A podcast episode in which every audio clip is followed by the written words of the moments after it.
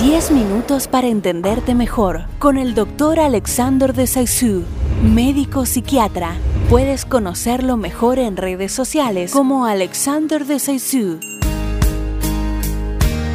Bueno, la última vez les hablé de parte de anatomía para que se entienda un poquito más de lo que estamos hablando cuando hablamos de neurociencias o neurobiología. Entonces, siguiendo con estas charlas, de vuelta, para no decir que estoy plagiando algo, voy a decir de dónde saco esto, sobre todo para organizarme en lo que quiero decir. Esto em, viene sacado de Dialogues in Clinical Neuroscience, una revista en donde escriben dos PhD, doctores en medicina, Aviv Weinstein y Michel Lejoyeux y que escriben un artículo que se llama Neurobiological Mechanisms Underlying Internet Gaming Disorder. Lo primero que hay que preguntarnos es si el Internet Gaming Disorder es una patología aparte o si es parte de otras cosas. En realidad está muy relacionado a lo que son las patologías por juego patológico. Digamos, el juego patológico, lo que las ciertas personas hacen en, en los casinos, en los bingos y todo eso. La realidad es que se ve con la resonancia magnética ustedes todos conocen, pero una resonancia magnética especial, que es la resonancia magnética funcional, que nos permite ver la actividad del cerebro, se ve que hay disminución de la actividad y del grosor cortical, que era la parte, ¿se acuerdan? que tenía toda la parte de las neuronas que era la parte externa del cerebro. Eso con los años, ese grosor de, esa corteza, de esta sustancia gris, se va como afinando, atrofiando. Pero lo mismo vemos en las personas que juegan de manera patológica en juegos de internet. Entonces podemos deducir ya que hay una alteración en un envejecimiento del cerebro como si fuese este, en una persona añosa. Esto también redunda en que estas personas cuando tienen este problema de juego patológico en internet tienen una problemática es que no pueden fijar bien su atención y se ven que los estímulos ambientales irrelevantes captan su atención, entonces no pueden fijar demasiado. 10 minutos para entenderte mejor.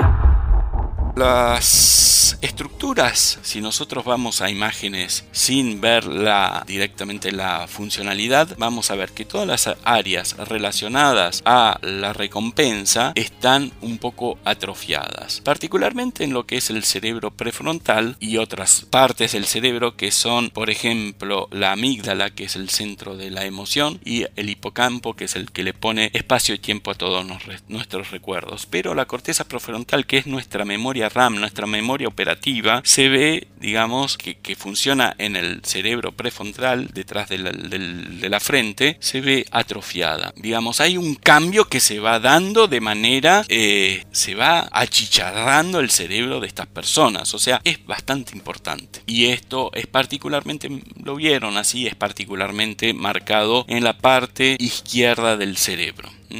La parte izquierda del cerebro, entre, entre otras cosas, tiene la parte de la comprensión de las cosas, no exactamente en la parte del prefrontal, pero un poquito posterior. Y estas reducciones están muy relacionadas a todo lo que es la recompensa. Si yo hago algo que me da placer, se activan áreas del cerebro que son las de la recompensa, del reward, que tiene mucho que ver con una sustancia de la cual ustedes habrán podido sentir nombrar que es la dopamina. Pero hay una disminución tanto en la parte de las neuronas en la sustancia gris como en la parte del cableado que es la sustancia blanca. Y esto está vinculado también a un retraso del desarrollo de estas funciones, lo cual, digamos, en cerebros en desarrollo, niños y adolescentes, este, es medio catastrófico. Habíamos visto en la primera charla sobre, digamos, las redes sociales que las personas tenían una disminución en la comprensión de textos y la comprensión de textos en lo que no fueran pantalla, o sea, la concentración. Y acá en realidad se agrega todo el tema de la adicción por lo rápido, por lo este, inmediato, la recompensa inmediata, pero al mismo tiempo esta, esta recompensa que sienten estas personas es como una apatía,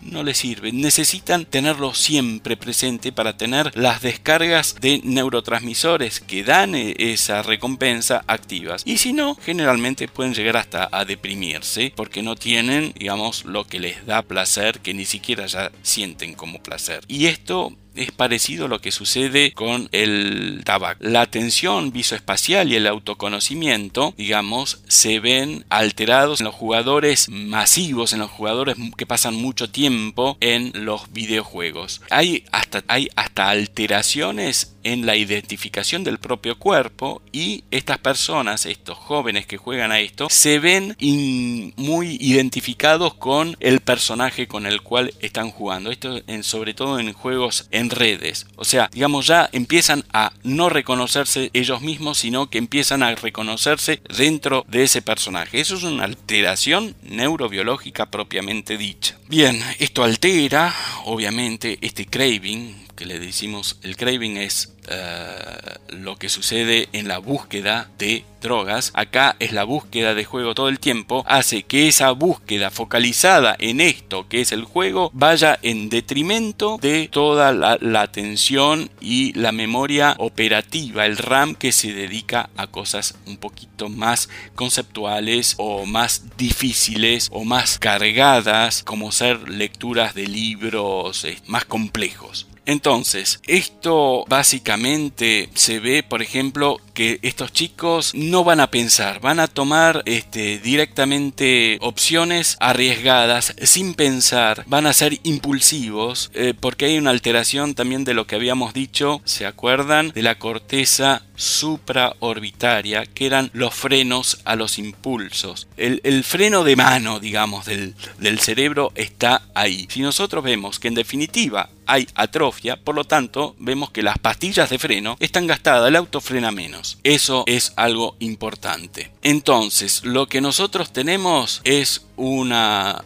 impulsividad más fuerte y un deterioro del control cognitivo. Entonces estas personas de vuelta no van a poder focalizarse en algo, en una tarea que exija esfuerzo, en una tarea que sea a largo plazo y digamos solamente van a estar focalizados en ir a buscar ese juego que tanto les da esa supuesta recompensa que en definitiva tampoco les termina alcanzando. Digamos que esto lo que sucede es que termina provocando una desatención muy particular en estas personas. Hemos visto alteraciones cerebrales de partes importantes, déficit de desarrollo y envejecimiento de las áreas de la sustancia gris. Y esto, ese déficit de atención, se termina pareciendo mucho al famoso trastorno de déficit atencional e hiperactividad, que es una problemática conocida en los niños en algunos niños, digamos, que son hiperactivos y que jamás prestan atención, pero que se mantienen en la adultez. La realidad, bien, si bien estos científicos se andan preguntando, yo es algo que veo frecuentemente en mi propio consultorio, porque sinceramente veo mucho trastorno por déficit atencional, ya que me dedico bastante a eso, y en general son muchos este, programadores o gente que se dedica a Internet, generalmente también juegan bastante, no se quedan solamente en su programación, y viene bastante asociado con un déficit atencional que también hay que tratar, porque el déficit atencional llevando no poder lograr ciertas cosas termina llevando a la depresión, pero termina llevando a la depresión porque les sucede esto de que no pueden alcanzar sus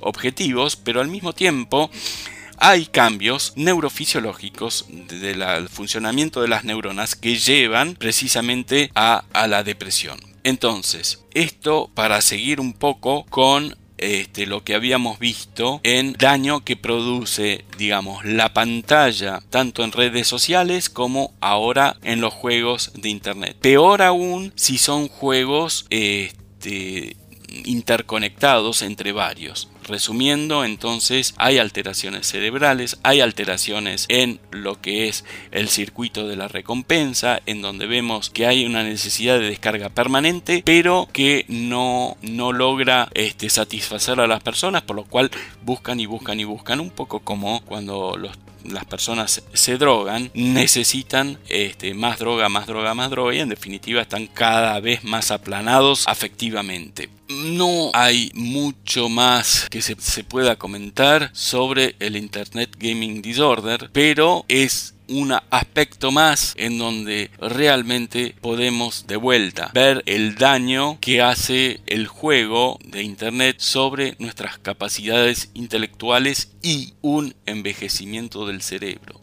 Entonces la recomendación, y sobre todo para los niños y los adolescentes, es limitar muchísimo, digamos, tanto juego de Internet. Eh, particularmente porque, por ejemplo, los que juegan ocasionalmente a juegos de Internet tienen esa primero tienen el cerebro normal, sin alteraciones del desarrollo ni envejecimiento. Y luego, las personas que juegan así ocasionalmente, sí tienen una sensación de recompensa correcta, pero como todo, lo bueno, si podemos decir que eso es bueno, hay que limitarlo, si no se termina siendo deleterio.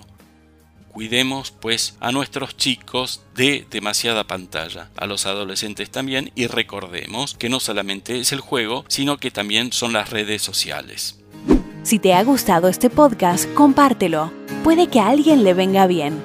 Y si quieres estar atento a nuestras novedades y no perderte el próximo podcast, suscríbete a nuestro programa en Spotify